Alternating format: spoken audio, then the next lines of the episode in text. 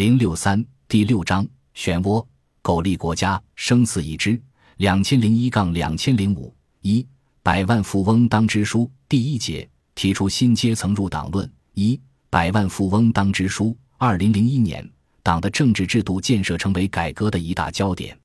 仅仅二十多年的时间，日益越疏，恍若隔世。这块古老的土地上发生的一切，令世人惊奇不已。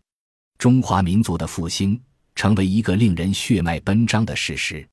进入新世纪，整个世界都在重新想象中国，而在剑舞笙歌、昂扬抖擞的步伐中，中国中国共产党也开始重新审视自己、认识自己。二零零一年七月一日，在庆祝建党八十周年大会上，江泽民总书记发表了著名的七一讲话，其中最引人注目的，便是提出按照三个代表的要求。根据经济发展和社会进步的实际，不断增加党的阶级基础和扩大党的群众基础，包括要把工人、农民、知识分子、军人、干部以外的社会其他方面的优秀分子吸收到党内来，不断提高党的社会影响力。一旦激起千层浪，讲话发表后，国内外掀起对中国共产党、中国的前途和命运将走向何方的激烈争论。一时间。许多人对于私营企业家能否入党、是否破坏了党的章程，甚至对于共产党究竟代表谁这种根本性的问题，都产生了诸多疑义。从西藏回来后，领导曾提出过让我到云南分社当社长，可是我觉得自己对山东熟悉，在山东更能拿出成果来。已经五十岁的人也不想再出去了，在山东分社担任党组副书记。副社长行政职务时，我更感兴趣的仍然是党和国家重大难题的研究。看到七一讲话后，我敏锐地感觉到党的建设历史上的两个重大突破即将到来：一个是党的群众基础与影响力问题，一个是党的组织建设与创造力问题。这时，我突然想到了自己一直跟踪调查的兴福镇，心中不由升起一股难以抑制的兴奋感。七年前。我曾在调研基地山东省博兴县兴福镇官场村发现一条令人振奋的新闻：那里的农民出于脱贫致富的愿望，把非上级指定的候选人建筑公司经理王树学选举为村委主任。因为王树学个人财产过百万，镇上不敢答应群众的要求，于是四十多名农民签名捺印，请愿十二次。一个七十岁的老汉甚至在党委书记面前长跪不起。最后，王树学被获准任命为村委主任。我意识到，这是中国农民继凤阳小岗村要求温饱的契约壮举后，在政治领域的又一创举。在这组四篇的调查专题文章中，我曾写道：“这是中国农民的伟大创举，是一笔无可估量的政治资源，必将在二十一世纪初发挥巨大作用。”我当面向镇党委书记建议发展王树学入党。后来。我又向滨州市委书记王道玉建议授予王树学优秀共产党员称号。我专门找到带头请愿并跪倒在地的老党员李本庆去调查核实，先后到官场村去了六次，在此基础上写出了报告文学，请村长。之所以有这样的预测，是因为职业习惯让我从世界的角度来看中国共产党的历史，从历史的角度看眼前的事。世纪之交。世界上一些长期执政的大党、老党纷纷丢掉政权，这些政党失去执政地位，情况很复杂，原因也很多。从政党与其阶级基础和群众的关系来考察，有的是失去了自己原有阶级和群众基础的支持，有的是在社会阶级结构发生重大变动时没有及时调整自己的政策，以巩固和扩大自己原有的阶级基础和群众基础。对于新阶层的认识，与我的一次外访不无关系。两年前的一次俄罗斯之行，曾带给我强烈的思想冲击。一九八八年十一月，江泽民总书记到俄罗斯访问之前，新华社组织了一个采访组到俄罗斯实地调查，为领导人提供第一手材料。时任西藏分社副社长的我与新华社副总编剧孟军、河南分社社长赵德润。新疆分社社长冯成、黑龙江分社社长谢国际、内蒙古分社总编辑王增海等人一起从莫斯科到圣彼得堡，再到达达共和国，接触了从共和国总统、共产党中央总书记到贫穷的农民，还有一批被称为新型资本家的前苏共干部。有两个镜头给我强烈的刺激，一个是十一月七日的五百万人大游行，另一个是苏共干部摇身一变成为资本家。过去写着沿着列宁主义的方向前进标语的地方，现在赫然写着向着资本主义奋勇前进。回到莫斯科，我们一行采访到俄罗斯共产党总书记久加诺夫。久加诺夫当时正在组织参加俄罗斯总统选举，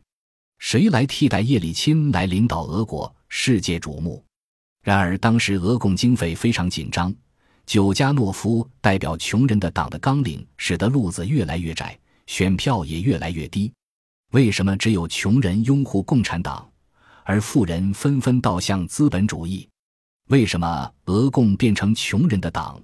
而没有适应形势变化，适时吸纳富人入党，巩固自己的执政基础？在俄罗斯的所见所闻，让我陷入思考之中。由俄共的历史命运，我联想到中国。我们党已经是一个掌握着全国政权并长期执政的党。执政党要巩固自己的政治地位，必须有坚实的阶级基础和广泛的群众基础。我们党领导的建设有中国特色社会主义事业，要在复杂变幻的国际环境中进一步发展，必须团结一切可能团结的人，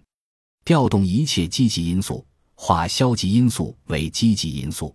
与此相联系。作为执政党的中国共产党，也必须适应变化了的形势，巩固和壮大党的队伍，提高党的社会影响力，保障我们党坚持中国特色社会主义道路继续前进，而不是走向资本主义道路。我认定，必须要把富裕阶层团结过来，这涉及到对共产党执政的时代特征的认识问题。二十年前。邓小平解决了中国由战争与革命到和平与发展这一时代特征转变问题，但是没有来得及解决中国共产党执政的时代特征问题。找到兴福镇与七一讲话的联系，兴奋难抑的我立即打电话给兴福镇的朋友赵秀民。从电话中得知，我曾经采访的一批百万元户中已有二十四人担任党支部书记，我的神经一下子被调动起来。立刻带着对外采访部主任董学清一起，由当年的通讯员王继林带领，找到老朋友王树学等一一叙谈。我发现变化已进入深层次，在用阶级斗争与无产阶级专政的思想是无论如何解释不通这种现象的。兴福镇群众的实践为我提供了思考的机会，也将我推到思想解放的前沿。我意识到。将总书记此时提出的这一重大主题，已被兴福镇人民的实践所回答与证明。市委书记王宗廉、市长孙德汉对我的调研大为支持。县委书记胡炳山与我妻子是党校同学，他安排刚刚上任的县委宣传部长林国华陪同我调研。近几年来，博兴县委与兴福镇党委提倡不以财产多少，而以思想好孬为标准。改进党的基层组织建设，使得这批百万元户中的二十四人担任了党支部书记。他们带领群众富而思进，加快发展，促使兴福镇经济收入每年以百分之二十八的平均速度持续增长。他们的成功实践，冲破了以财产衡量入党的思想藩篱，摸索出一条新时期加强和改进党的基层组织建设、增强党的创造力的道路。兴福镇有党员一千一百九十三人，从一九九零年以来新入党的有二百七十人，其中新入党的党员百分之七十五以上是当地被称为大户的富翁，这些人几乎都是在二十世纪八十年代后期闯荡市场中迅速致富的。官场村百万富翁王树学入党当支部书记的消息，如巨石投水，在兴福镇引起了巨大反响。接着。出现了赵村请王志华，西秦村请郑吴坤，东秦村请秦国明，福旺村请李志云回村当党支部书记的事，请百万富翁当村支部书记，成了兴福镇群众自发的请愿潮流。林国华向我介绍，兴福镇农民请百万富翁回村当支部书记的举动，在当地引发了激烈的争论。有些老党员写信告到县、地、省，直接质问：让新财主入党当家，共产党成了富人的天下，无产阶级丧失领导地位，这是个大是大非问题。也有人反驳：有产者为什么不能入党？不少人认为。这些大户是在市场经济中涌现出的新人，懂经营，会管理，办法多，能力强。他们入党会为党带来新鲜血液，提高基层党组织的素质。特别是担任党支部书记后，将为共产党人带领群众走社会主义市场经济道路奠定坚实的组织基础。县委当时没有表态，一些文件中关于私营企业主不能入党的提法。阻碍了人们的进一步思考。然而，一个无可争辩的事实摆在人们面前，那就是这些回村担任党支部书记的大户，都以显著的政绩换得村民们的信任与拥戴。兴福镇在近十年来，社会生产总值由五千九百万元增加到十三点二亿元，财政收入由负债增加到一千四百四十七万元，利税由九百八十万元增加到一点四三亿元。农民人均收入由七百五十元猛增到三千六百八十八元，所有的重要经济指标都在十年间实现了巨大的跨越。兴福镇的变化离不开这些新党支部书记。相比之下，这些大户担当支书的村庄都比其他村庄经济总量高出数倍。最为重要的是，他们不是依靠权力致富，而是靠辛勤劳动致富的。有了权力后，带动大家一起致富，这是一个带原则性的问题。我把从群众中调研的结果给新华社常务副总编辑和平写了一封一万八千字的长信。和平是一九八二年从北京大学毕业的，那年我当选为团中央委员，和平刚当记者便负责采访团中央，我们认识较早。这封信我结合时代变迁，对兴福镇新阶层入党进行了分析。我国在改革开放和现代化建设的进程中，伴随着社会主义市场经济以及与此相联系的公有制为主体的多种所有制经济的发展，整个社会阶层的构成也发生了新的变化。引人注目的是，出现了一些新的社会阶层。兴福镇涌现出的新一代青年企业家，便是他们中优秀而成熟的代表。这就对我们党提出了一个必须认真对待的重大课题。对于这些在社会经济生活的深刻变动中出现的新变化形成的新社会阶层，究竟应该采取一种什么样的政策？具体的说，是应该把他们吸引和凝聚在党的周围，还是把他们推到党的对立面？能不能正确地、妥善地解决好这个问题，对于我们党的发展，对于我们党执政地位的巩固，关系实在太大了。